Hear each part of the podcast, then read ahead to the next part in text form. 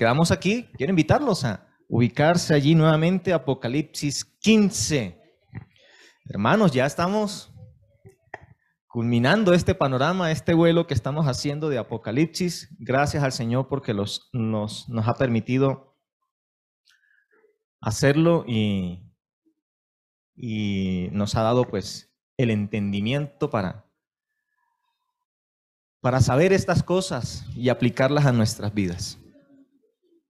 Bueno, hace ocho días eh, el hermano Mauricio compartía del capítulo 14, donde, bueno, en ese, en ese capítulo se, se puede mirar, ¿no? La presencia del Señor que hará al final de la gran tribulación aquí en la tierra, cuando a Él se unirán los 144 mil israelitas, judíos,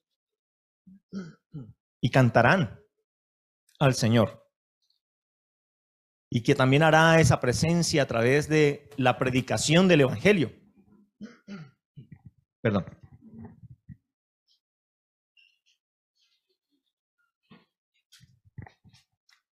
Y que hará esa presencia como el juez, el juez del mundo. En este capítulo 15, hermanos, hay un término que, que se repite, es la palabra, o, más, que se repite, hace como énfasis. Eh, es notable la palabra postreras, cuando hace referencia ahí a las plagas. Por eso titulamos este capítulo La visión de las últimas cosas. Y vamos a orar, vamos a pedirle al Señor que nos, que nos ayude, nos dé el entendimiento y que podamos ser sensibles, hermanos, a lo que la palabra del Señor quiere decirnos esta mañana. Señor y Dios, muchas gracias te damos una vez más. Gracias, Señor, por tu palabra. Gracias porque ella es vida, porque ella trata con nuestra vida, nos transforma. Y siempre su mensaje, Señor, es para edificarnos, para consolarnos. Que tu Espíritu Santo nos dé el entendimiento, la claridad para comprender estas palabras tuyas, Señor. En Cristo Jesús. Amén.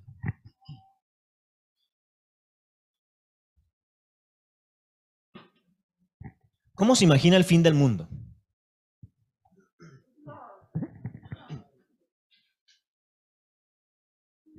¿Ha pensado usted en eso?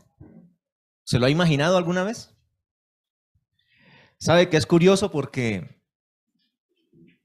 en, el mundo, especialmente en, todas estas producciones de televisión, cinematográficas, nos presentan el fin del mundo muy distinto a como lo presenta la escritura. Por eso hoy vamos a hablar, hermanos, vamos a pensar en lo siguiente, que el mundo, hablando de su fin, es inminente, el mundo será consumido, hermanos, al final. El mundo será consumido al final, al final de la gran tribulación, por la ira, la ira de Dios. Hay películas, no sé si ustedes las han visto, por ejemplo, hay una película que se llama 2012. ¿Sí la han visto o no? Bueno, es una película que presenta una, una perspectiva del fin del mundo, pero ¿cómo termina la película?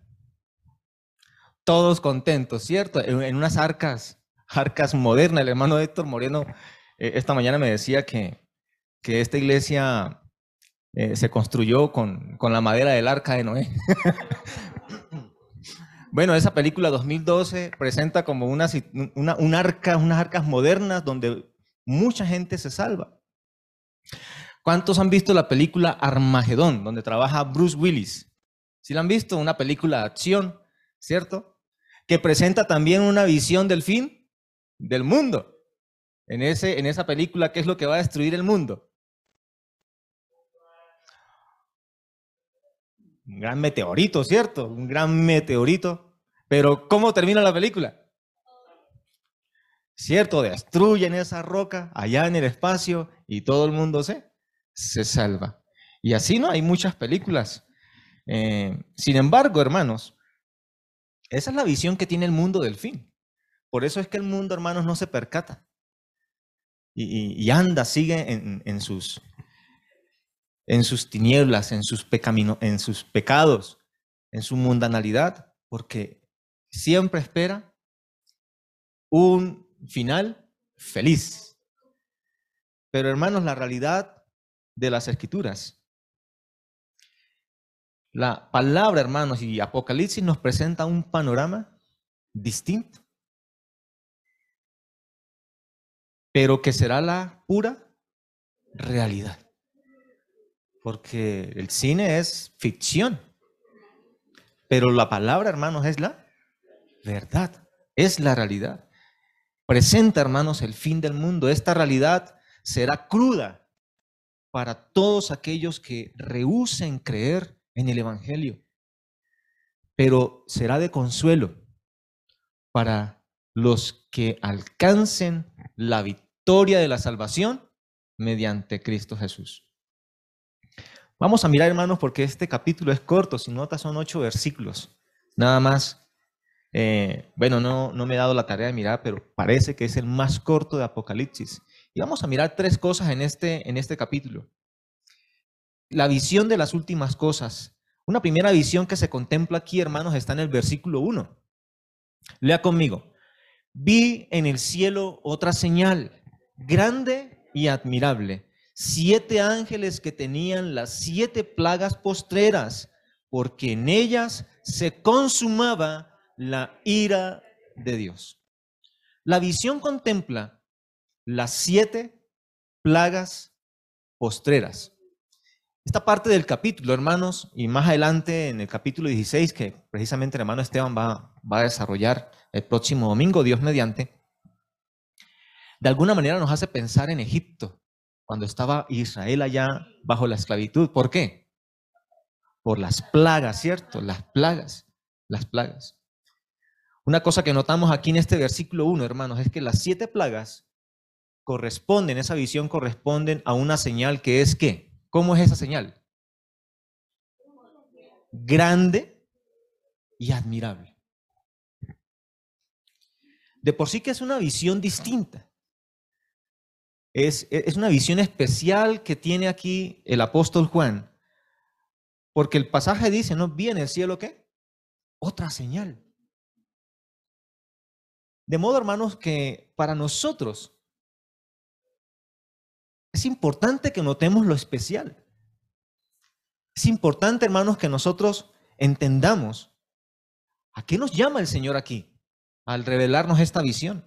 Dice que esa visión es qué? Grande, esa señal es grande y admirable. ¿Qué indican esas palabras en la Biblia? La idea de grande es que es imposible de ignorar. Es muy notable, pero también se entiende como una visión que es importante, que es muy importante.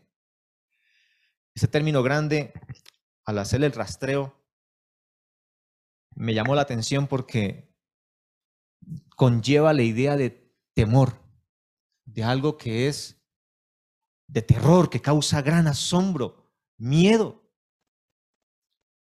Y esa es, es esa situación, hermanos, a la que el Señor nos está llamando la atención aquí.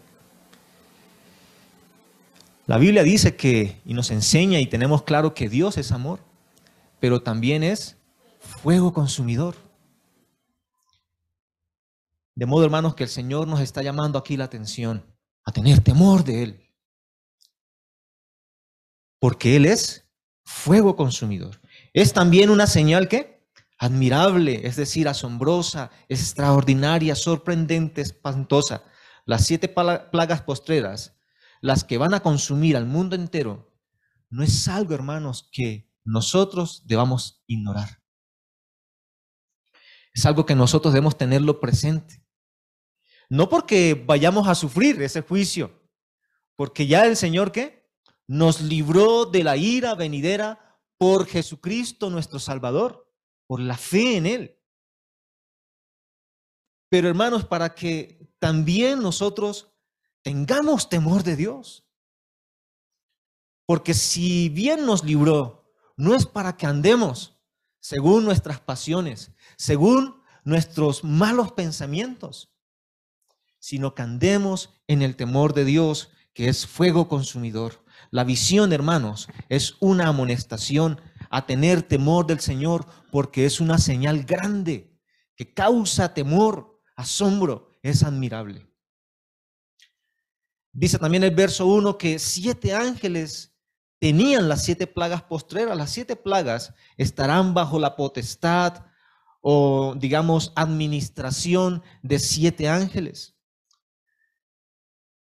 Sabe que esto también nos ayuda a poner atención y no olvidar que, aunque es un juicio duro, terrible del Señor, el hecho de que haya siete ángeles indica que es un justo juicio, porque ese siete nos recuerda la perfección del Señor, que Él no obra injustamente, sino que obra siempre en rectitud, en verdad. También indica, hermanos, que ese juicio, ese número siete, indica que la consumación será en su totalidad. Es un juicio completo.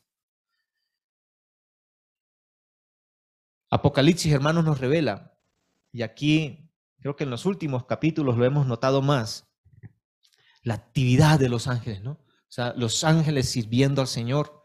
Los ángeles son siervos del Señor y estos siete ángeles tendrán un papel importante al final de la gran tribulación.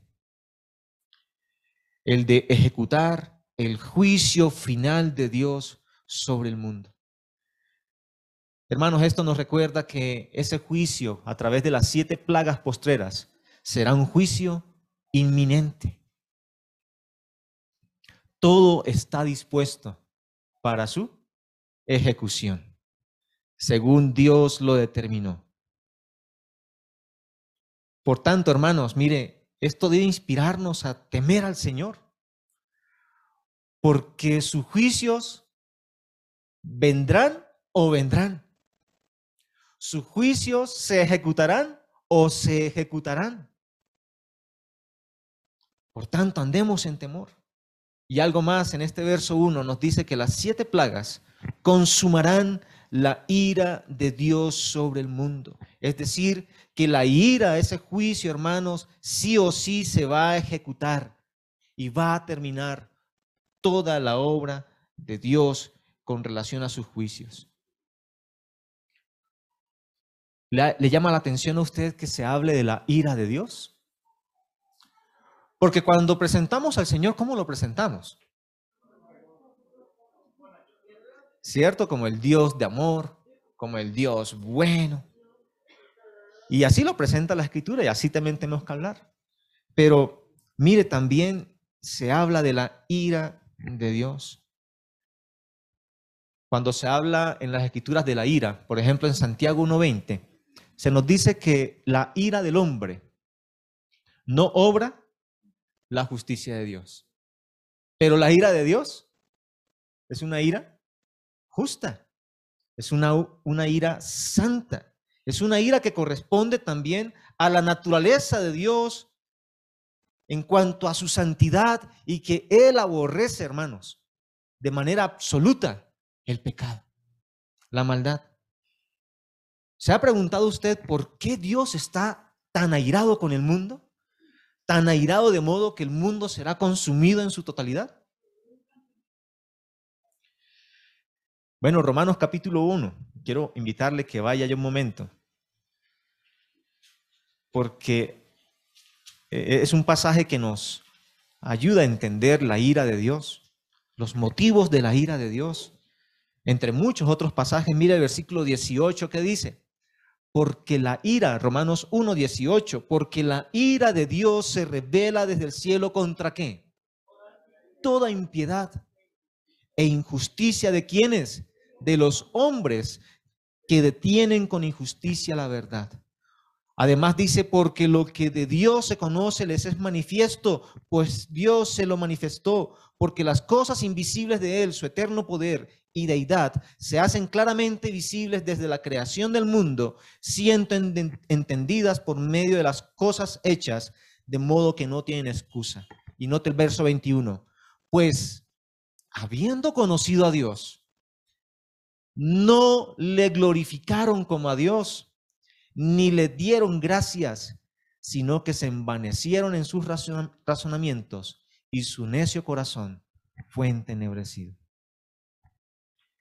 ¿Hay justa razón de la ira de Dios? ¿Qué ha hecho a la humanidad? Impiedad, hermanos. Es decir, una vida contraria al agrado de Dios. Impiedad, hermanos, no tener en cuenta a Dios, olvidarse de Dios. Y además habla de injusticias. Y vaya que en estos tiempos sí estamos viviendo tantas injusticias, ¿no? Recordemos que el mundo, hermanos, está bajo el maligno. Todo el sistema del mundo está controlado por él. No esperemos lo mejor del mundo. Y por eso el Señor está irado.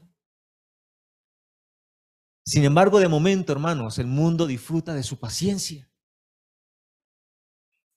Porque entre tanto que se predique el Evangelio y que Dios dé oportuno tiempo para salvación, Él es paciente para con el mundo. La escritura dice que Él no quiere que ninguno que perezca, sino que todos procedan al arrepentimiento. Pero aún así, hermanos, el mundo viendo los juicios del fin, Dice la escritura que no, ¿qué? No se arrepentirán. La ira de Dios, hermanos, tiene justa razón. Aunque quizás en nuestra mente para muchos no, corresponda esa verdad de un Dios airado cuando el mundo espera un final, ¿qué? Feliz. Y que Dios al fin y al cabo va a pasar por alto todas las injusticias del hombre.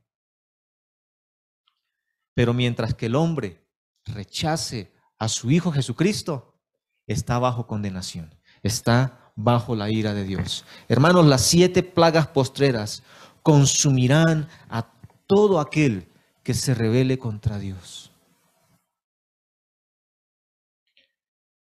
Concluyo diciendo aquí, hermanos, que las siete plagas postreras consumarán toda la ira de Dios sobre el mundo.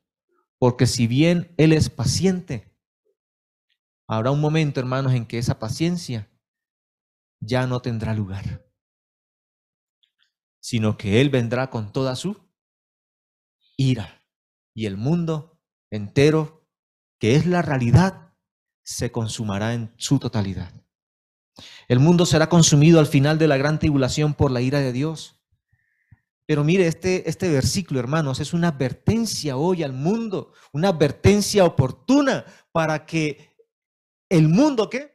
Se arrepienta de sus pecados, se arrepienta de su, de su impiedad, se arrepienta de sus injusticias y reconozcan en Cristo la salvación. Pero a nosotros, hermanos, nos recuerda al menos tres cosas importantes. Por eso hay aquí una pregunta para nosotros. ¿Quién nos recuerda la visión de las siete plagas postreras? A nosotros como iglesia, hermanos, para que no ignoremos, para que no seamos insensibles también a que Dios es fuego consumidor. Hermanos, nos recuerda, uno, que Dios es temible. El apóstol Pedro dice que el juicio comenzará por la casa del Señor. ¿Usted cree, hermanos, que a, Dios, que Dios agrada cuando pecamos? Y que Él es todo chévere cuando nosotros hacemos lo injusto. Hermanos, Dios es temible. Y es una invitación, hermanos, una exhortación a vivir en ese temor. Algunos describen el temor de Dios como ese cuidado de no hacer aquello que ofende al Señor. Y hermanos, así debemos andar en nuestra vida, con ese cuidado. Recuerde que el diablo anda como león rugiente buscando a quien devorar. Y pone qué? Las carnaditas, pone las trampas, pone las tentaciones. Y nosotros debemos tener mayor cuidado. Porque no solamente, hermanos, el pecado nos desgracia la vida, sino que Dios mismo, hermanos, se ofende y como buen padre actúa con disciplina. Es mejor andar en el temor del Señor y andar en ese cuidado de no pecar. También, hermanos, nos recuerda que Dios es perfectamente justo. Amén. Hermanos, si Dios va a juzgar al mundo tan terriblemente, no es por capricho. Algunos ven en este Dios que es fuego consumidor, un Dios que, como que no encaja, ¿cierto? Como que no, ese no es Dios. Pero no olvidemos que Él es justo en sus juicios. Y si a nosotros nos disciplina, nos castiga, hermanos, es porque qué? Porque justamente lo merecemos. Y porque es necesario, hermanos, para corregirnos. Porque un buen padre corrige a sus, a sus hijos. Y una cosa más, hermanos, Dios, sí, Él es amor, Él es bueno, Él es luz, pero también Dios es ira. Y su ira obra perfectamente su justicia. La visión contempla las siete plagas postreras, hermanos, para recordarnos hoy quién es Dios y cómo debemos nosotros andar delante de Él. También contempla, hermanos, a los redimidos de la gran tribulación. Mire versículos 2 al 4. Vi también como un mar de vidrio mezclado con fuego. ¿Y a quiénes más? ¿Y a los que qué? Habían alcanzado la victoria sobre la bestia y su imagen, y su marca y el número de su nombre. ¿Cómo los vio? En pie sobre el mar de vidrio con las arpas de Dios y cantan el cántico de Moisés, siervo de Dios. ¿Y cuál otro cántico? Y el cántico del Cordero diciendo, grandes y maravillosas son tus obras. Señor Dios Todopoderoso, justos y verdaderos son tus caminos, Rey de los santos. ¿Quién no te temerá, oh Señor, y glorificará tu nombre? Pues solo tú eres santo por lo cual todas las naciones vendrán y te adorarán, porque tus juicios se han manifestado. La visión contempla a los redimidos de la gran tribulación, estos que alcanzarán la victoria. Los que alcanzarán qué? La victoria. ¿Cuál victoria? La victoria de la redención. La victoria de la salvación. Dice ahí la escritura que Juan ve como un mar de vidrio, ¿cierto? Mezclado con, qué? Con fuego. Esto, hermanos, se debe interpretar como aquella gran muchedumbre que sufrirá la consumación de la ira de Dios. El término mar en Apocalipsis generalmente hace referencia a muchedumbre de gentes. Y, note que, que están mezclados con qué? Con fuego. Está hablando, hermanos, allí del sufrimiento del mundo por causa del juicio final de Dios.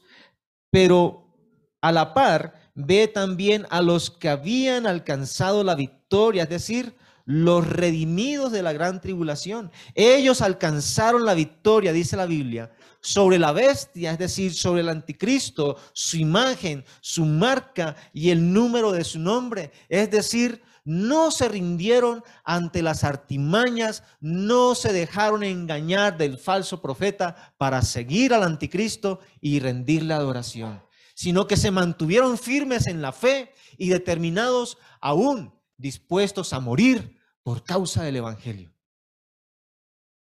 ¿Y por eso qué? alcanzaron la victoria. La victoria de la redención. Ellos están en pie sobre quienes? Sobre toda esa muchedumbre que recibirá el juicio del Señor.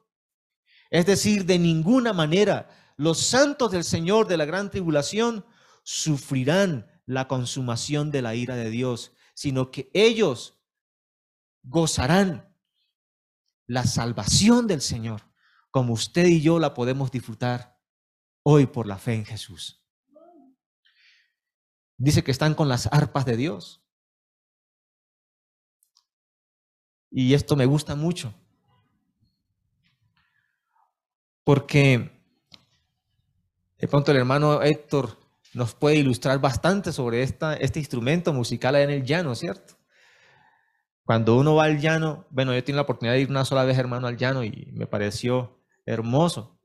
Eh, uno escucha esas arpas como que se le vibra a uno todo el cuerpo, la alegría, hermanos, que representa este instrumento musical. Y en la Biblia, hermanos, el arpa, el arpa simboliza, hermanos, la alegría, el gozo, es una señal de alivio. Recuerde cuando Saúl estaba siendo atormentado por un por un espíritu malo. Pero David iba con su arpa y él qué?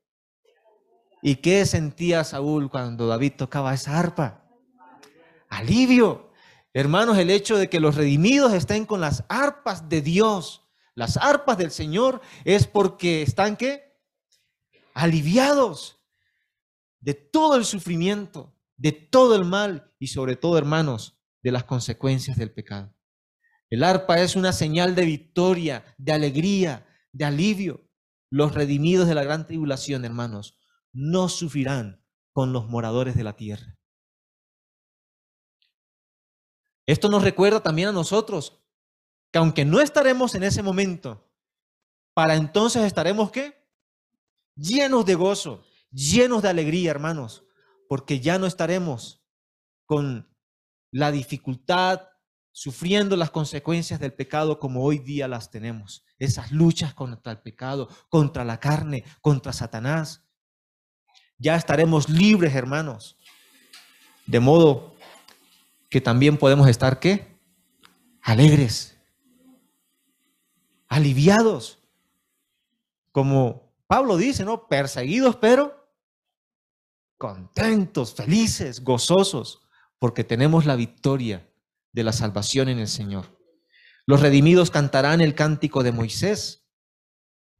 Hermanos, si usted va conmigo a, Éxodo capítulo 15, un momento por favor, notaremos el cántico de Moisés, que es un cántico de alabanza a Dios. Es un cántico de alegría. El cántico de Moisés, hermanos, es un cántico que reconoce que la victoria del pueblo de Dios es por el poder de Dios. Mire cómo dice este cántico de Moisés ahí en Éxodo 15. Cantaré yo a Jehová porque se ha magnificado grandemente, ha echado en el mar al caballo y al jinete. ¿Quién dio la victoria a Israel? cuando estaba siendo perseguido por Egipto. ¿Qué dice este cántico de Moisés? El Señor. Es un cántico de alabanza. Dice Moisés, Jehová es mi fortaleza. Jehová es mi cántico y note, y ha sido mi salvación. Los redimidos de la gran tribulación cantarán este cántico de alabanza al Señor, celebrando la salvación del Señor. Hermano, a mí, a mí me entristece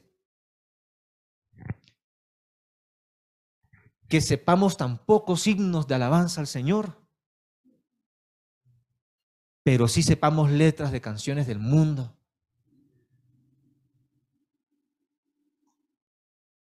Y otra vez me pasó como hace un tiempo, no, no, no, no me llegan a la mente cantantes de este mundo, pero seguramente mencionamos el nombre de alguno aquí y alguno va a sonreír. No porque le parezca chistoso, sino porque se va a acordar de las letras de las canciones de, ellos. Silvestre Dangón.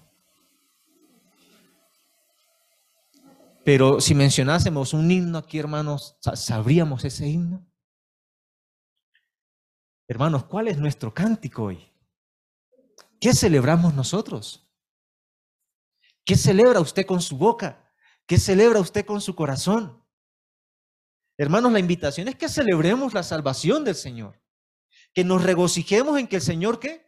Nos dio la victoria. Y no cantar canciones muertas, canciones del mundo, canciones de pecado, canciones que invitan a la inmoralidad, a la impiedad, sino canciones, hermanos, que honren al Señor. También cantarán el cántico del Cordero que está escrito allí en los versículos 3 y 4 y que lo cantamos hoy, ¿cierto? Que lo cantamos como? Llorando, lamentándonos. Eso es un cántico que se canta como hermano Héctor. Con todo el gozo, porque así es el Señor y así son sus obras. Mire, este cántico es una alabanza a Dios. En este cántico del Cordero se alaba a Dios por sus obras. ¿Qué dice este cántico de las obras del Señor? Que son grandes y maravillosas. ¿Qué dice este cántico de los atributos de Dios? ¿Cómo se reconoce al Señor aquí? Él es Señor, Él es Dios, Él es todopoderoso. También, hermanos, es un cántico que alaba a Dios por sus caminos. ¿Cómo son los caminos del Señor? Justos y verdaderos. ¿Vale la pena andar en los caminos del Señor o no? Porque son qué? Son justos y verdaderos. Hermanos, andar por los caminos del mundo. ¿Qué encontramos en los caminos del mundo? Injusticia, mentira, engaño, falsedad, trampa, pecado. Pero andar en los caminos del Señor, hermanos, allí encontramos qué? Lo que es justo, lo que es verdadero. Es un canto que alaba al Señor por su posición entre los santos. ¿Quién es Dios entre los santos? ¿Él es qué? Rey de los santos. Por tanto, los santos debemos qué? Estar sumisos al rey. Postrados ante el rey. Rendidos ante el rey. Es un canto, hermanos, que también reconoce los juicios del Señor, que reconoce que Él es santo, que sus juicios se manifestarán. Por tanto, dice que todas las naciones vendrán y le adorarán. Qué curioso, hermanos. Que aunque el mundo hoy le rechace y el mundo en el futuro le va a rechazar, vendrá el momento en que tendrá que rendirse ante el Señor. Porque la escritura profetiza que toda lengua confesará que Jesucristo es el Señor para gloria de Dios Padre. Entonces note que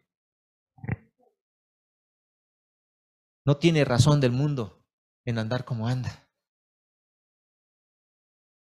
Al fin y al cabo se va a rendir ante el Señor. Solamente que en una condición distinta a la de su pueblo. Porque mientras que el gozo, ¿qué? Celebra la salvación del, del Señor, el mundo sufrirá su ira por la eternidad.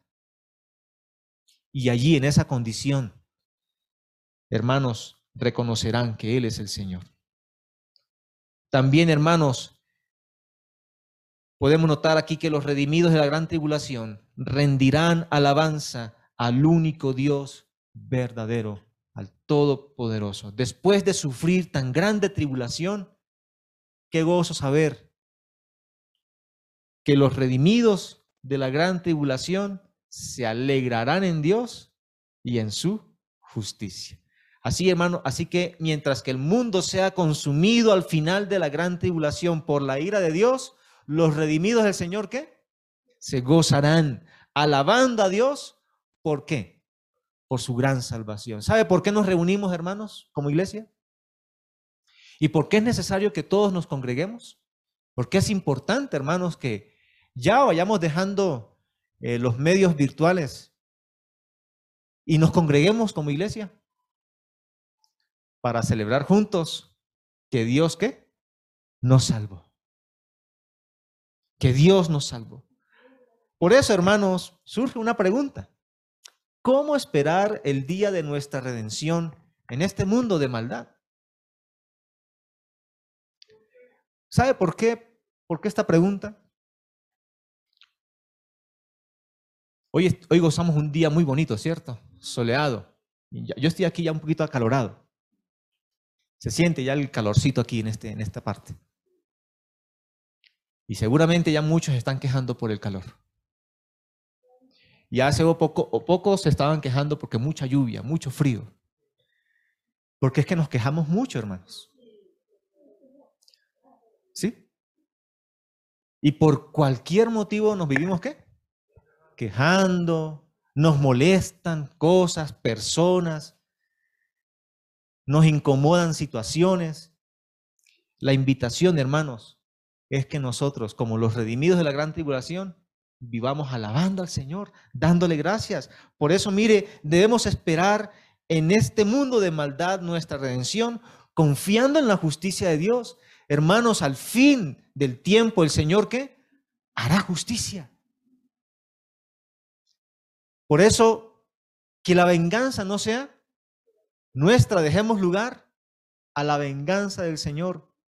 Y si recibimos males, no paguemos mal por mal, sino como dice la escritura, que paguemos bien por mal, confiando en la justicia de Dios, alabando a Dios por su salvación.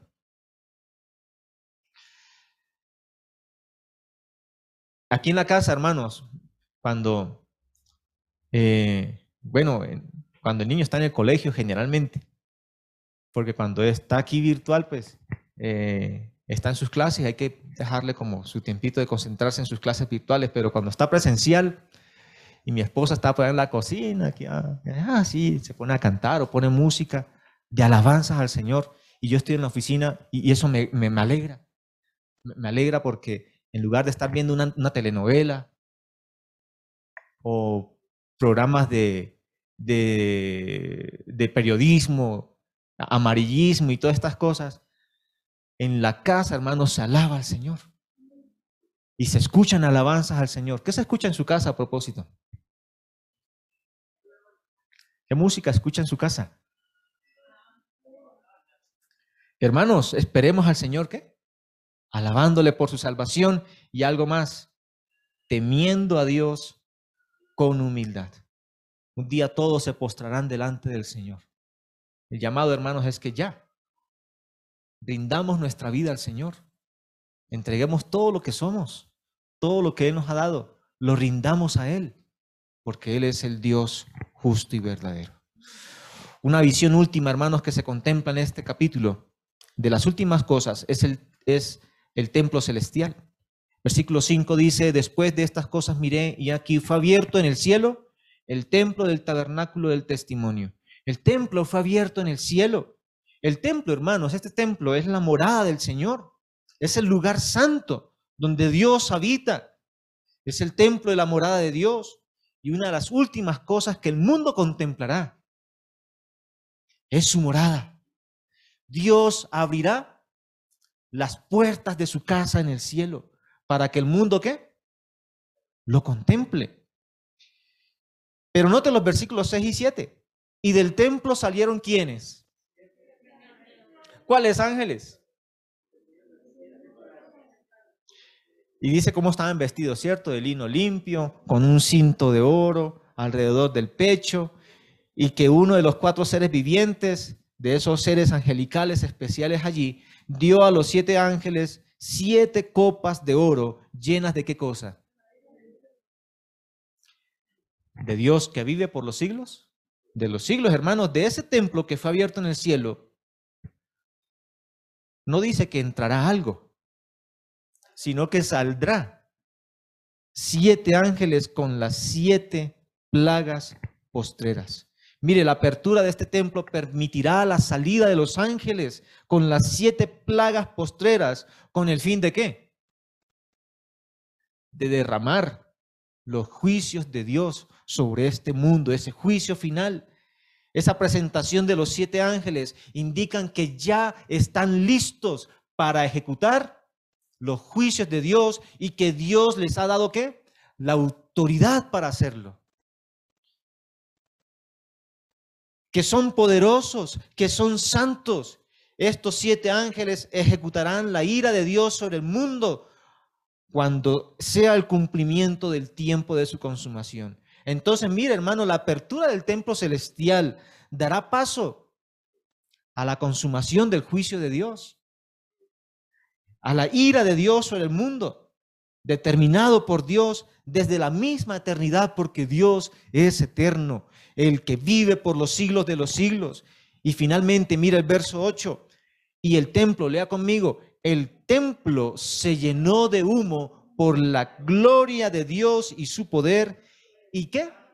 Nadie podía entrar en el templo hasta que se hubiesen cumplido las siete plagas de los siete ángeles. Hermanos, el templo se llenó de humo por la gloria de Dios y su poder.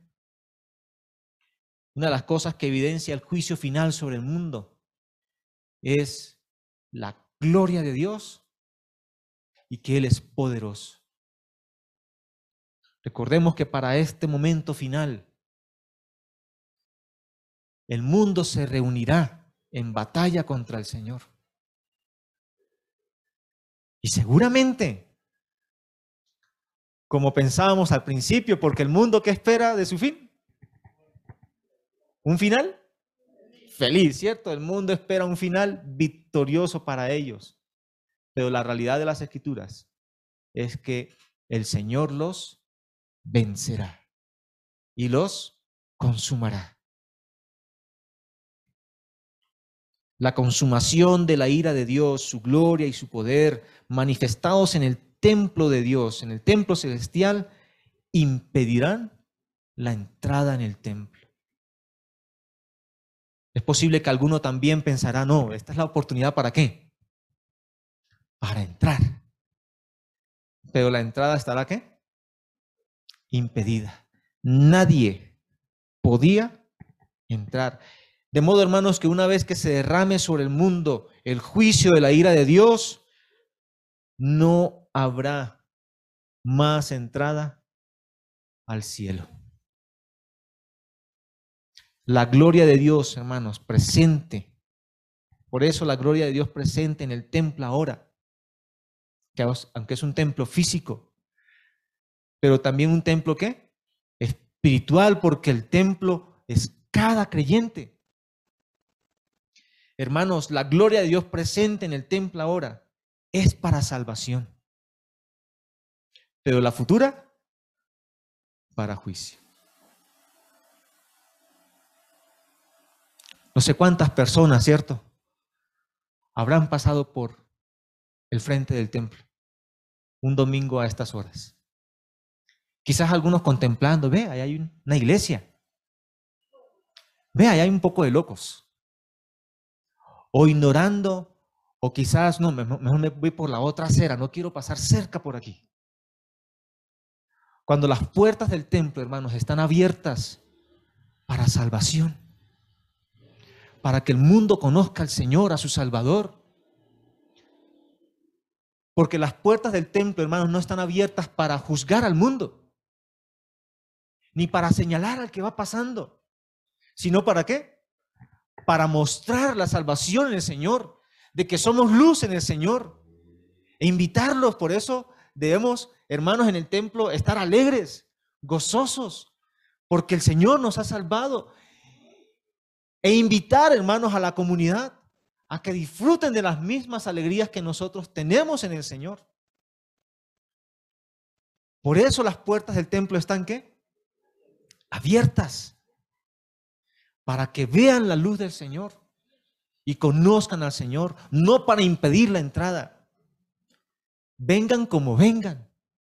Yo recuerdo en Aguachica, especialmente en los cultos de la noche, casi siempre, casi siempre, llegaba al culto un borracho. Eh, bueno, estoy pensando en cómo le decíamos, cómo se le decía en el pueblo al borracho, porque era, un, era reconocido en el pueblo. Era muy reconocido. Y, pero también recuerdo que en ninguna ocasión se le hizo el feo al borracho. Él se sentaba ya en las últimas sillas, constante, ya recordé. se llama constante, le, le decimos constante. El pueblo le dice constante porque constantemente andaba chupando. Y él participaba del culto. Sabemos que no era salvo, pero él en las alabanzas paraba ahí. A las ofrendas pasaba. No echaba nada, pero, pero pasaba. Sí, él hacía que, él hacía que echaba algo. Porque eso debe hacer un templo. No impedir la entrada, sino permitirla para que vean la luz del Señor. Los domingos en la mañana él pasaba cerca del templo, en su sano juicio. y nos saludaba. De alguna manera, Él recibe el Evangelio. Es decir, tiene conocimiento de las cosas del Señor. Esperamos que la salvación sea para Él. Pero un día, hermanos, las puertas del templo del cielo se van a abrir, pero no para entrar, no para entrada, sino para que el juicio de Dios definitivo sobre el mundo salga. Por eso, hermanos, el tiempo de salvación es hoy, es ahora. Al final de la gran tribulación del templo celestial se manifestarán los juicios de Dios. De ese templo celestial se manifestarán los juicios de Dios. Al final de la gran tribulación, cuando el templo celestial sea abierto, el mundo será consumido por la ira de Dios y ya no habrá más lugar para la redención. Por eso, hermanos, una pregunta. ¿Cómo entrar oportunamente al templo de Dios? Y no estoy pensando ahora en el templo físico, sino a su iglesia, a ser parte de su pueblo. Hermano, mire, dice que ese templo del tabernáculo es el templo del testimonio. Esto me hizo pensar, hermanos, que para entrar oportunamente al templo del Señor es necesario creer en el testimonio del Señor. Y es la fórmula del Señor para que podamos qué? Ver el reino de los cielos. Creer en el Evangelio. ¿Y qué es el Evangelio? Que Cristo murió por nuestros pecados, conforme a las escrituras, y que fue sepultado y que resucitó al tercer día conforme a las escrituras. El libro de Hechos dice, cree en el Señor Jesucristo y qué? Serás salvo. Tú y tu casa. ¿Y cuál es el día oportuno? ¿Cuál es el momento oportuno? Es hoy. Es ya. Es ahora.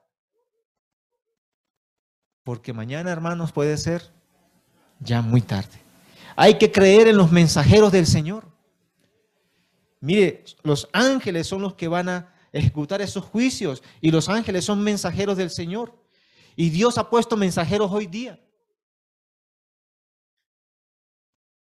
En las iglesias, hermanos, tenemos pastores, tenemos evangelistas, tenemos maestros, pero también toda una qué? Una congregación como mensajeros del Señor. Hace ocho días tuvimos la actividad evangelística, ¿cierto?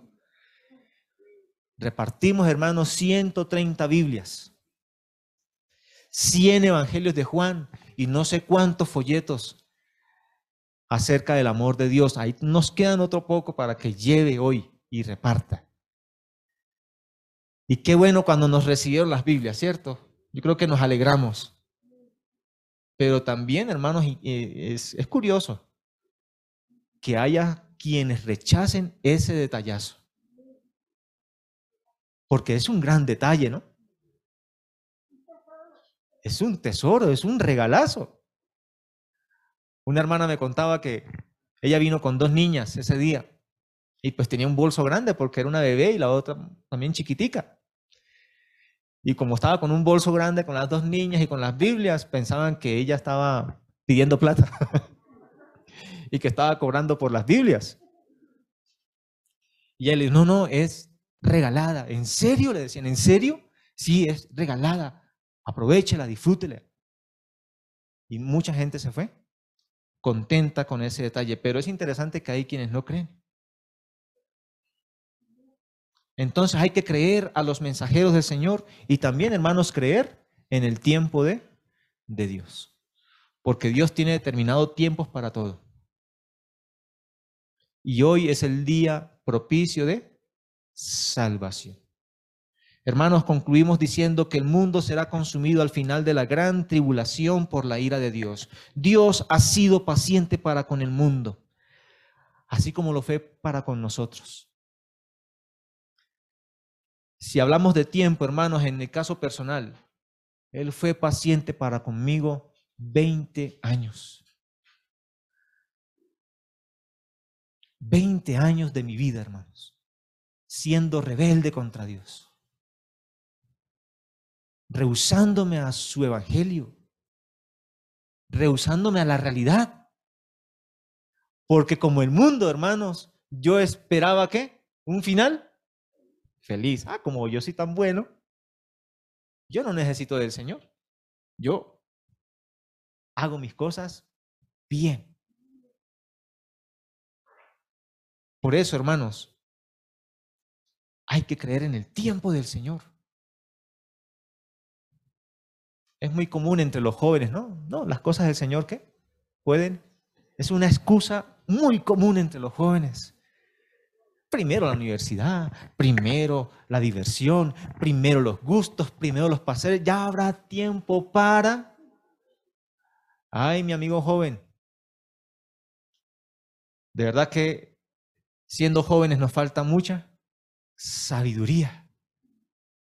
Porque como jóvenes también pensamos que el fin del mundo es un final ¿qué? Feliz. Pero si seguimos rehusando el Evangelio del Señor, siendo rebeldes contra Dios, hermanos, ese tiempo, ¿usted sabe que ese tiempo? Muela, hermanos.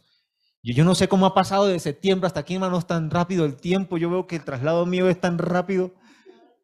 Hermanos, el tiempo pasa muy rápido. La juventud se va. Por eso el tiempo es hoy. Cree en el Señor hoy. Dale tu vida al Señor hoy. Porque el Señor hasta hoy ha sido qué? Paciente y no, quieres, no quiere que tú perezcas, sino que te arrepientas para con, el Señor y te alegres en su salvación. Porque vendrá tiempo cuando su juicio se ejecutará y ya no habrá más lugar para la redención.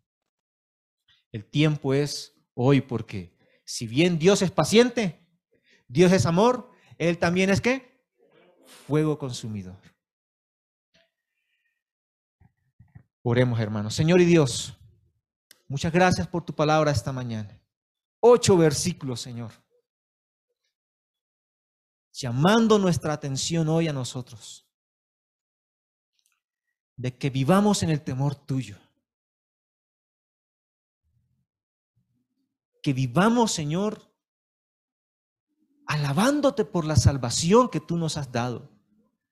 Y, y, no solamente a través del canto como una expresión de esa alabanza, sino también exhortándonos a vivir como un canto deleitoso delante de ti, Señor, que nuestra vida sea armoniosa delante de ti. Pero también, Señor, invitando al mundo a rendir la vida a ti hoy y ahora, a dejar las rebeliones, a dejar, Señor, la injusticia, a dejar la impiedad por la cual tú estás airado con el mundo y volver el rostro a ti, volver los caminos, eh, a los caminos, Señor, que tú has dejado que son justos y verdaderos, de alegría, de gozo, de mucha fortaleza. Es la invitación, Señor, a que vivamos en el temor tuyo para tu gloria. Padre, glorifícate en nuestras vidas. Guárdanos, Señor, de todo mal. Llévanos con bien esta semana, Señor, en cada actividad. Que tu nombre sea glorificado a través de nosotros y que podamos compartir de estas cosas al mundo a nuestros amigos, a nuestros compañeros de trabajo, a nuestros compañeros de universidad, que están esperando un final feliz, cuando la realidad, Señor, es que el mundo tendrá un fin terrible. Sé tú compasivo, Señor. Sigue siendo misericordioso para con nuestros familiares que aún no te conocen, Señor para que disfruten con nosotros el gozo de la salvación y no lo terrible de la ira tuya. Oramos, Señor, confiando en tu voluntad, que es perfecta, oportuna, santa, es buena, es agradable. En Jesús. Amén. Mis hermanos, que Dios les bendiga.